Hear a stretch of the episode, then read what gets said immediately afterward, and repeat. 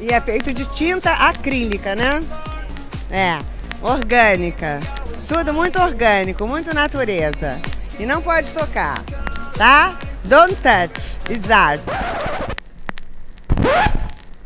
Você tá chamando o Brito? Romero Brito? Se eu tô chamando? Katrina? É óbvio, velho. Vai doer pra caralho meu braço, velho. Guarapari Búzios é minha arte. Obrigado. Eu tenho quantos anos, gente? Quantos anos você tem? Quantos anos você tem? Rave? Rave? 16, 18, 16, 18? 14. E o Brito?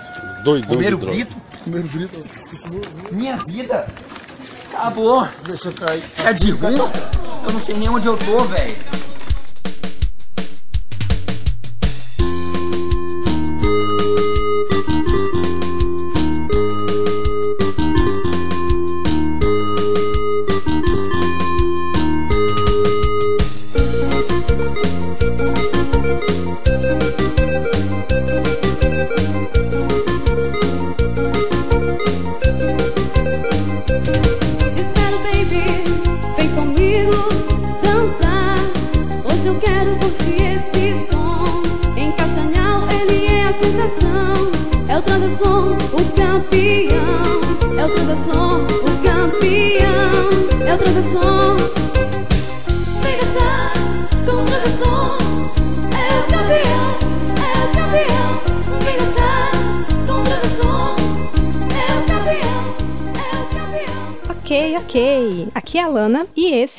Pataquadas. Pataquada, que significa presepada, palhaçada, tolice, traquinagem, fazer arte. Aqui você fica sabendo das notícias mais quentes do mundo da arte. E a partir dessa edição, eu vou começar a fazer algumas mudanças aqui. A primeira delas é que eu não vou mais dar as notícias em ordem cronológica do jeito que eu estava fazendo. Assim, eu não vou descartar completamente essa ordem, mas é, eu vou começar a dividir em blocos. Eu vou primeiro dividir em notícias internacionais e notícias do Brasil, e também vou fazer meio que ah, uma espécie de divisão com assuntos relacionados. Vou fazer uma espécie de blocos em que, se tiver algum conjunto de notícias que tem é, assuntos semelhantes, eu vou dar essas notícias nesse bloco. Então, não necessariamente vai estar em uma ordem cronológica. Eu acho que assim fica um pouco mais organizado, é melhor para mim, melhor para vocês, enfim.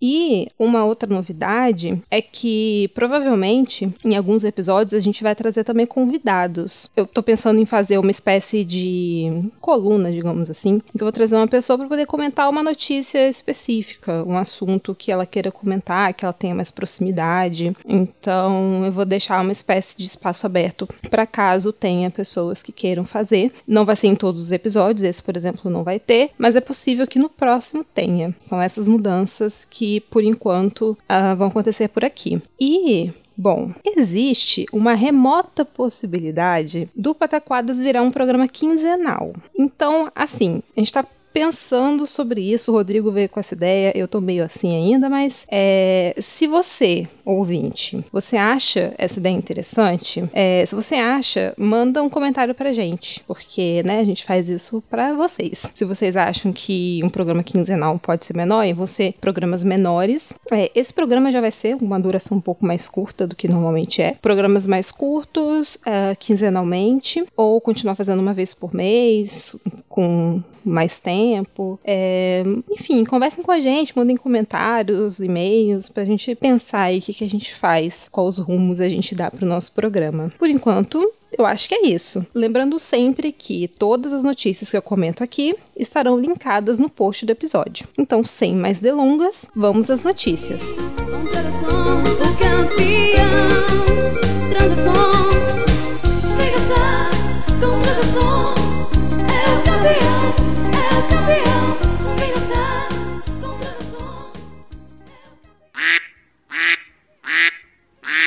Notícias internacionais. Dia 24 de abril. Cerco de Trump dá forma à arte na Bienal de Havana. Um peso que pesa outro peso.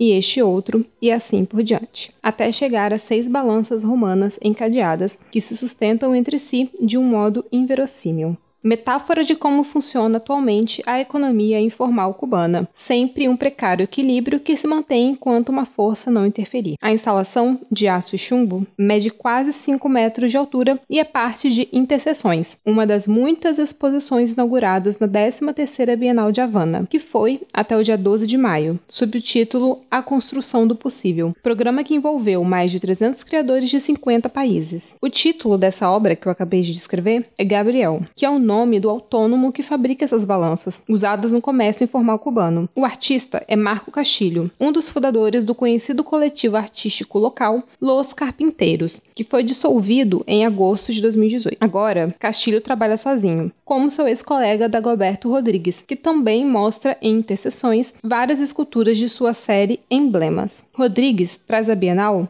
cinco insígnias de velhos carros norte-americanos, Chevrolet, Cadillac, entre outros, nos quais foram incluídas como intervenção algumas das palavras mais pronunciadas por Fidel Castro em sua vida pública: traição, injustiça e pátria ou morte. Lemas que, assim como os velhos automóveis dos Estados Unidos, ainda estão em circulação pelas ruas de Havana e ainda fazem parte do imaginário coletivo do país. Embora a Bienal conte com a presença de muitos artistas internacionais, a arte cubana é a grande protagonista do evento. Porém, se na Bienal anterior o governo de Barack Obama promoveu uma abertura econômica, estreitando relações com Cuba, agora no governo Trump, há um recrudescimento do embargo. A notícia de que Washington voltará a aplicar integralmente a lei Helms-Burton, que impõe uma série de embargos econômicos, caiu como um balde de geografia no mundo da arte cubana. Esses últimos acontecimentos dialogam muito com algumas obras da Bienal. Além desses trabalhos que eu citei, tem uma instalação de 1991 que se chama O Bloqueio, que é uma ilha de Cuba feita de blocos de cimento, que faz alusão a esse bloqueio dos Estados Unidos. E tem uma outra obra de Roberto Fabelli, ganhador no Prêmio Nacional de Arte de Cuba, em que ele exibe uma imensa tartaruga com um rosto humano sorridente. A obra intitulada Com Mau Tempo, Boa Cara brinca com a forma como os cubanos enfrentam as adversidades. Uma metáfora muito atual diante dos tempos duros que se aproximam. Eu achei meio brega, mas ok, é válido.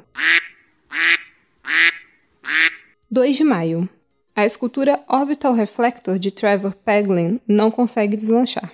Essa notícia é uma continuação de uma notícia do Pataquadas 3. Para quem não se lembra ou não ouviu, no dia 28 de novembro de 2018 saiu essa notícia sobre essa obra, Orbital Reflector, de que ela ainda seria lançada. Ela foi lançada no espaço é, no dia 1 de dezembro. Essa é uma escultura de polietileno de 30 metros de comprimento em forma de diamante. Ela seria lançada, é, ela seria transportada por um foguete SpaceX Falcon 9 e, e foi lançada da base aérea da Califórnia. Esse artista, é, o Trevor Peglin, ele é americano, nascido em Berlim, e ele pensou essa obra para lançá-la no espaço e ela iria orbitar a Terra durante algum período de tempo e depois ela ia se desmanchar no ar, alguma coisa assim. E ela ia né, inflar como um balão, ela foi desinflada, inflar como um balão lá no espaço, orbitar a Terra e depois se desmanchar.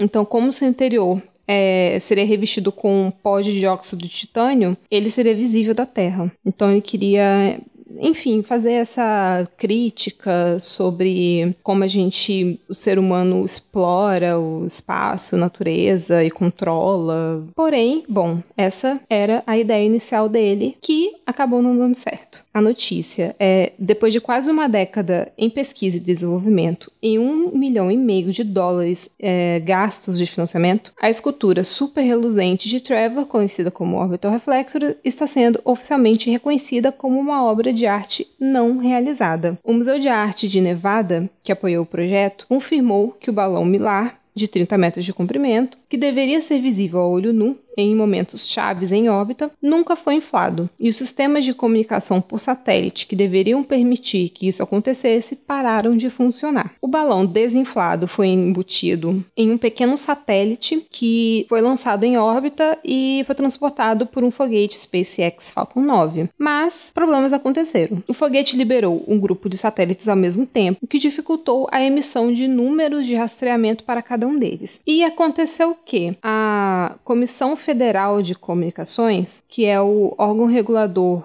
da área de telecomunicações e radiodifusão dos Estados Unidos, entrou é, numa paralisação. Eles pararam durante algum tempo por falta de dinheiro, né, por conta de problemas no governo Trump. Eles pararam durante um período, exatamente esse período em que o satélite estava sendo lançado, então eles não conseguiram rastrear. Quando os escritórios do governo voltaram a funcionar e voltaram a trabalhar no, nesse rastreamento, as funções de comunicação do satélite falharam e destruíram o trabalho. O satélite não foi construído para aguentar tanto tempo no calor do Sol, então agora o artista disse que é tarde demais. Após a implantação, o balão deveria orbitar a Terra por um tempo, um farol sem propósito, militarista ou científico, antes de entrar na atmosfera da Terra e se desintegrar. O projeto foi criado para sinalizar questões sobre quem controla o espaço sideral, chamando atenção para um território profundamente público que está sendo explorado por interesses nacionais e comerciais, o que o artista chama de a armamentização do espaço. A esse respeito, porém, Peglan disse que fez as pazes com o resultado deste projeto e não está pensando em tentar novamente. Ele acha que o trabalho já pode ter cumprido a sua função. Afinal, ele disse: Eu acho que o que aconteceu é uma ilustração comovente de quem tem o direito de fazer o que quer com o nosso planeta, que é fundamentalmente coletivo. E, disse, terminou ironicamente, a disposição de Trump de paralisar o governo por causa de um muro na fronteira matou uma escultura que supostamente seria a antítese disso. Agora, Brasil.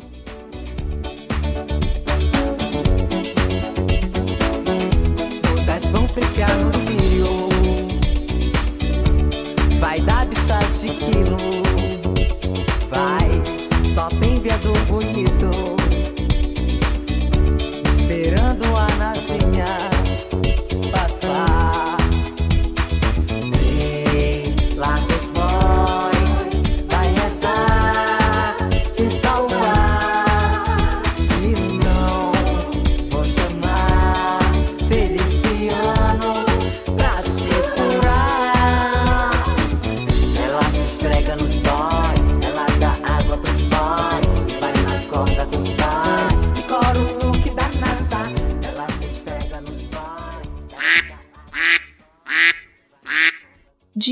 22 de abril. Mês passado, Renata Bittencourt foi anunciada como nova diretora executiva do Instituto Inhotim. Bittencourt já atuou como diretora de processos museais do IBRAM, como secretária da Cidadania e da Diversidade Cultural no MINC, como gerente do Núcleo de Educação do Instituto Itaú Cultural, além de ter uma sólida carreira acadêmica. Bittencourt realizou seu mestrado e doutorado na Unicamp, onde investigou as representações do negro na produção artística do século XIX e XX. Bittencourt deu uma entrevista em que ela comenta um pouco sobre as propostas dela para a instituição e sobre o lugar do negro no, no meio cultural.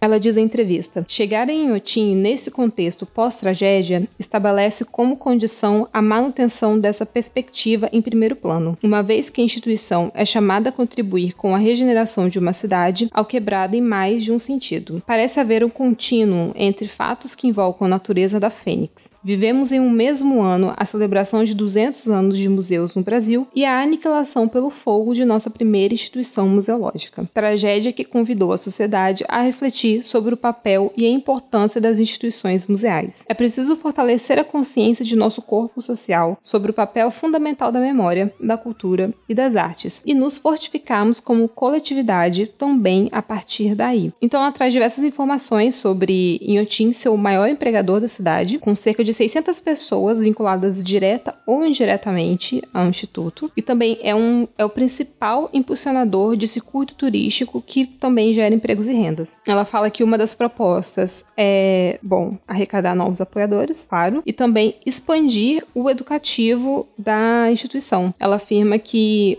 o Instituto também terá a pluralidade como valor essencial, pensando nessa questão do negro, inclusão social e etc. A ação inaugural desse alargamento do relacionamento com a cidade de Brumadinho foi o estabelecimento de gratuidade para todos os residentes em qualquer dia da semana. Trata-se de um gesto de expansão de diálogo que intenciona avançar para a efetiva participação. Há uma agenda de diálogo com representantes da sociedade, lideranças quilombolas, e responsáveis por projetos culturais da região, e também um desejo de fortalecer o protagonismo dos jovens envolvidos em ações do Instituto. Essas são as prioridades da abordagem da questão da diversidade por Iotim no contexto presente. Bom, vamos acompanhar para ver se essas, né, se isso vai se concretizar, como que isso vai acontecer.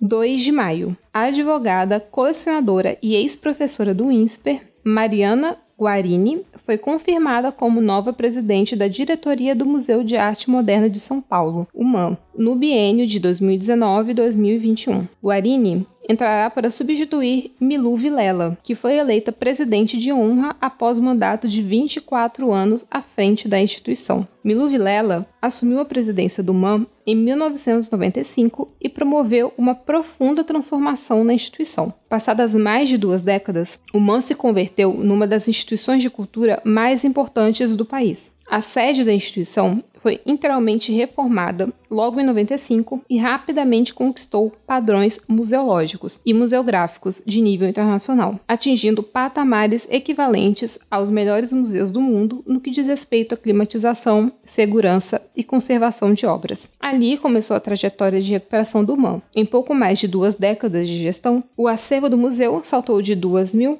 para 5.500 obras e hoje reúne alguns dos trabalhos mais representativos da arte contemporânea brasileira. O MAM passou a ser, desde 1998, o primeiro museu com prioridade em acessibilidade no país. A instituição foi pioneira no atendimento de pessoas surdas, pessoas com deficiência visual, física e intelectual, além do público da saúde mental e pessoas em situação de vulnerabilidade social. Em 2002, foi criado o programa Igual Diferente, que começou recebendo instituições do terceiro setor e de educação especial para atividades dedicadas à fruição artística, melhora da qualidade de vida e integração social. O programa Igual Diferente recebeu reconhecimento internacional e foi apontado pelo VS Arts em Washington como uma das iniciativas mais representativas do gênero praticadas por museus em todo o mundo, entre outros prêmios. Agora, falando em cortes. Dia 23 de abril, o Ministério da Cidadania anunciou as novas regras para o financiamento de projetos culturais por meio da Lei Federal de Incentivo à Cultura, conhecida como Lei Rouanet. A medida já havia sido adiantada pelo presidente Jair Bolsonaro nas redes sociais na semana anterior, na semana anterior do dia 23 de abril, no caso. Segundo anúncio feito pelo ministro da pasta, Osmar Terra, o teto de valores financiados ficará em 1 milhão de reais. Até então, o limite é de 60 milhões de reais. Também foi reduzido o volume máximo de recursos que uma empresa poderá receber para viabilizar projetos, de 60 milhões para 10 milhões. De acordo com o ministro, a lei vai passar a se chamar simplesmente Lei de Incentivo à Cultura. Para quê? Sei lá, né? A nova regra não inclui projetos de patrimônio tombado, como restauração de construções, construção de teatro e cinemas em cidades pequenas e planos anuais de museus e orquestras. Terra acrescentou que eventos populares, como feiras de livros e festivais como o de Paritins, terão entre aspas, tratamento especial. Pelas novas regras, os projetos financiados devem prever de 20 a 40% de ingressos gratuitos. Esses devem ser distribuídos preferencialmente a pessoas inscritas no cadastro único, cadastro que reúne beneficiários de programas sociais federais como Bolsa Família. O valor dos ingressos populares, que era de 75 reais, vai cair para 50 reais. Um dos objetivos é reduzir a concentração de recursos destinados aos estados Rio de Janeiro e São Paulo. Por isso, a previsão é que haja mecanismo de estímulo a projetos realizados integralmente nos demais estados. Além disso, Deve haver a promoção de editais focados em cultura regional, a serem elaborados em parceria com empresas estatais que fizeram uso dos mecanismos de incentivo. Foi concluída a obrigação para os promotores contemplados pelo incentivo de realizar ações educativas relacionadas ao projeto aprovado. O ministro afirmou que as prestações de contas anteriores estão sendo examinadas e que as novas serão realizadas pela internet. Agora, como desgraça nunca é pouca, eu tenho aqui um conjunto de notícias sobre a paralisação da Ancine. Notícia do dia 4 de abril. A Ancine, Agência Nacional do Cinema, foi emparedada pelo Tribunal de Contas da União. Recebeu dele um ultimato. Ou muda a forma como fiscaliza as finanças dos projetos a ela submetidos, ou está suspensa a liberação de verbas públicas. O TCU, que abriu uma sindicância para apurar como a agência fiscaliza o emprego de recursos, achou irregularidades e deu prazo de 60 dias para que a entidade proponha uma nova forma de controle da prestação de contas de projetos audiovisuais.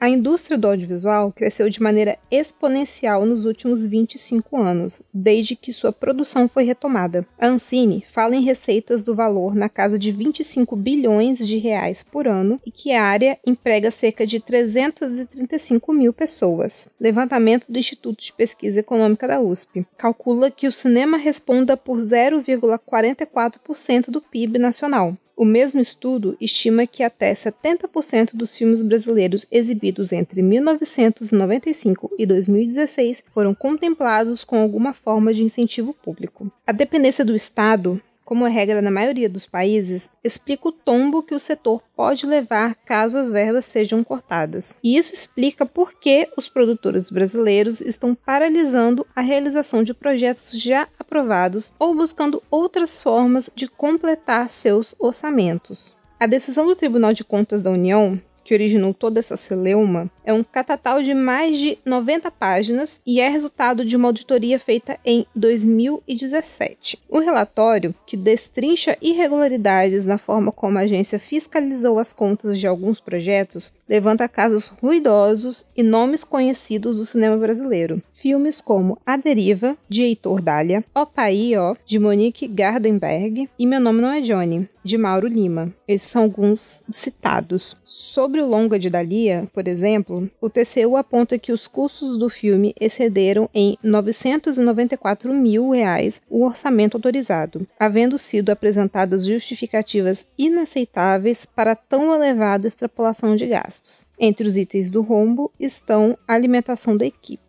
O parecer centra fogo no atual método usado pela agência para avaliar a prestação de contas, que o tribunal vê como sendo inconstitucional. Regulamentada desde 2015, a metodologia chamada Ancine mais simples foi implementada para dar cabo do volume de projetos. Em linhas gerais, ela consiste em avaliá-los por amostragem, em vez de em sua totalidade. E o TCU condena esse método. Servidores ouvidos pela reportagem afirmaram que a agência trabalha hoje com um passivo na casa de na casa dos 3 mil projetos, isto é, de produções que ainda não tiveram as suas contas checadas. Cada uma delas pode envolver em torno de 15 mil notas fiscais. Desde que o TCU instaurou a sindicância, a diretoria da agência deslocou mais pessoas para o setor de prestação de contas. Hoje são cerca de 60 pessoas na área, entre servidores contratados e terceiros. Não seria o suficiente para dar conta do passivo, argumentam os funcionários. Há projetos de antes de Ancine ser criada, diz um servidor que pediu para não ser identificado. Uh, segundo ele, a chefia da agência deixou de investir em tecnologia, a exemplo da Receita Federal, para a checagem das notas.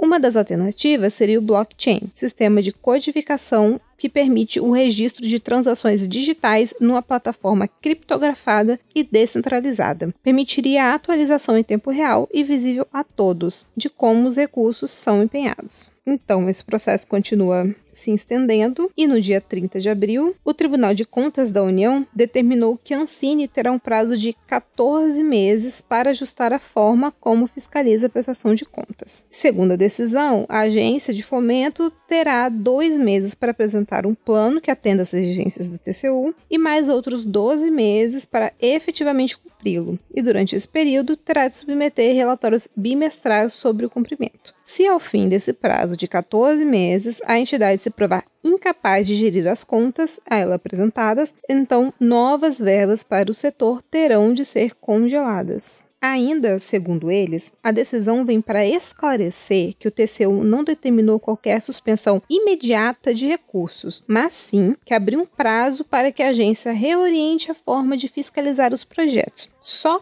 que, em março deste ano, o TCU havia publicado um acórdão exigindo que Ancine apresentasse esse plano ou os recursos para o setor seriam suspensos. Mas havia dúvidas entre os servidores da agência se a decisão diria respeito a editais que já estavam em curso ou apenas aos eventuais novos editais. A Ancine, então, interpôs embargos de declaração para clarear alguns pontos da decisão do TCU que ela julgava obscuros. Ao mesmo tempo, o presidente da agência, Christian de Castro, tratou de se antecipar aos efeitos da decisão e ordenou que toda a liberação de novos recursos e publicação digitais fosse paralisada. A justificativa foi que a atitude daria segurança jurídica aos servidores da agência. O despacho de Castro pegou o setor audiovisual de surpresa, não só pelo seu impacto, mas também pelo momento em que foi apresentado. Na véspera de um feriado, no mesmo dia do anúncio de que quatro filmes nacionais haviam sido selecionados para o Festival de Cannes e próximo ao começo da Rio 2C, uma mega conferência do setor. O que a cadeia audiovisual teme é que o impasse diante da liberação de novos recursos prejudique todo o ciclo da produção nacional. E bom, o impasse com o Tribunal de Contas não é o único problema que assola a agência de cinema. Corre, em segredo de justiça, um inquérito contra Castro e outros quatro integrantes da entidade. Em dezembro, a Polícia Federal cumpriu um mandato de busca e apreensão na sede da entidade e apreendeu computadores, HDs, livros contábeis e outros itens. Bom, essa confusão toda tá bem longe de acabar, né? Então, pelos próximos pataquadas aí, teremos mais notícias sobre.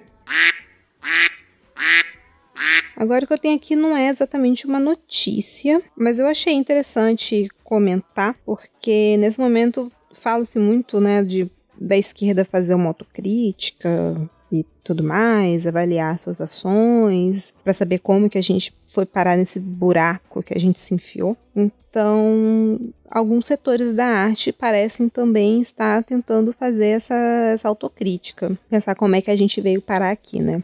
No dia 22 de abril, saiu uma matéria sobre o seminário que aconteceu no Itaú Cultural entre os dias 17 e 18 de abril, Seminário Arte, Cultura e Política no Brasil Contemporâneo, uma perspectiva a partir do Rumos Itaú Cultural. O evento contou com quatro mesas redondas com diversos especialistas de áreas diferentes, mas apenas uma de fato abordou o programa de fomento da instituição. Na mesa de abertura, Cultura, Arte e Política no Brasil Contemporâneo, a antropóloga, a antropóloga Lilia Schwartz preparou o terreno das discussões, dando uma aula sobre os três eixos que dão nome ao seminário. Abordou a cultura desde um ponto de vista inaugurado pela Escola Culturalista Norte-Americana do século XIX, a arte a partir da clássica definição do crítico Mário Pedrosa, entre aspas, a arte é o exercício experimental da liberdade, e deixou a política apenas esboçada que seria desenvolvida pela fala depois de Eduardo Saron, que é diretor do Itaú Cultural.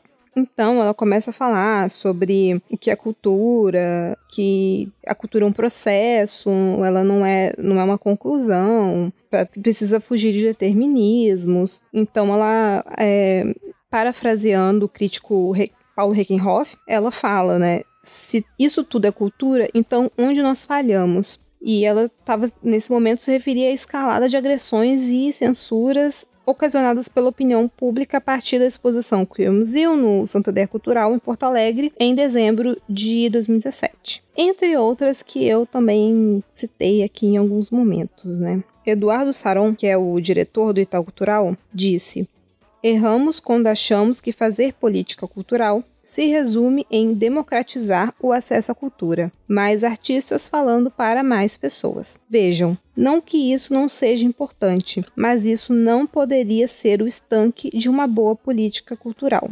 Talvez seja necessário fazer uma autocrítica na nossa ação cultural no país. Ao meu ver, não podíamos parar na democratização do acesso, porque mecanizamos o ato de fazer cultura. Não envolvemos o sujeito como seu próprio processo transformador. Então, o Saron partiu para a defesa da participação como referência para a construção de uma política cultural e de, e de um fazer da gestão cultural. Ele disse: precisamos nos reconectar com o sentido da participação na medida em que o sujeito também traz o seu repertório para dialogar com os repertórios que nós já estamos construindo em cada uma das instituições. Continuando, né, esse exercício de autocrítica, ele também vai fazer uma crítica às leis de incentivo fiscal, que elas dizendo que elas acomodaram o meio cultural. Ele disse que elas também nos viciaram, é preciso que haja multiplicidade de recursos. Essa multiplicidade de recursos, porém, é ainda uma ficção no cenário brasileiro, ainda não é possível. Então ele conduziu, Saron, né, conduziu sua palestra de forma a chegar à defesa da criação de uma política para as artes e para o suporte do trabalho do artista em residências artísticas. Isso significa ter políticas para correr riscos e não necessariamente ver a obra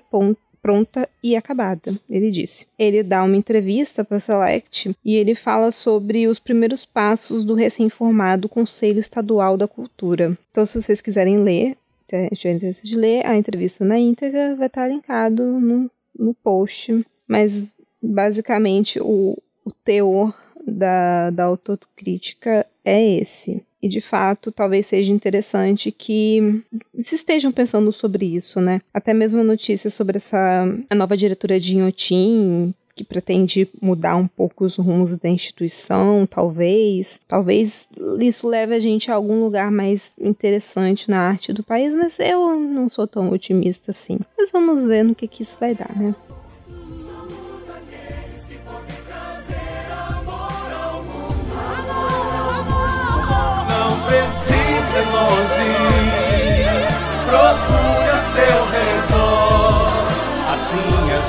Faz um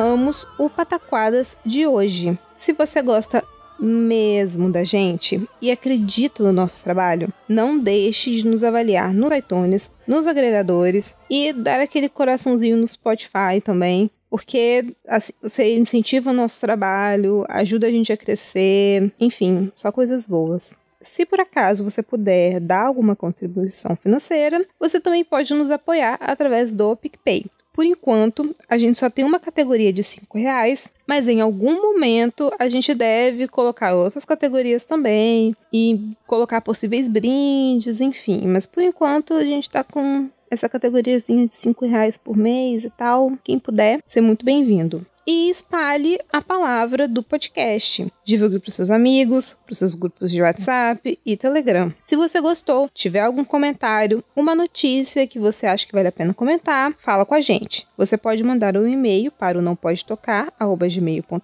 ou falar com a gente nas nossas redes. Tem um Twitter oficial, que é o do Tiwi, o arroba não pode tocar, também no Instagram. E também você pode seguir os nossos perfis pessoais. O meu é AlanaDOF. Todos eles estarão linkados também no post, como sempre. Acesse também o site notamanuscrita.com. Lá Além de encontrar os nossos episódios, você também encontra contos, crônicas e outras produções dos nossos participantes. E por hoje é só. Tchau!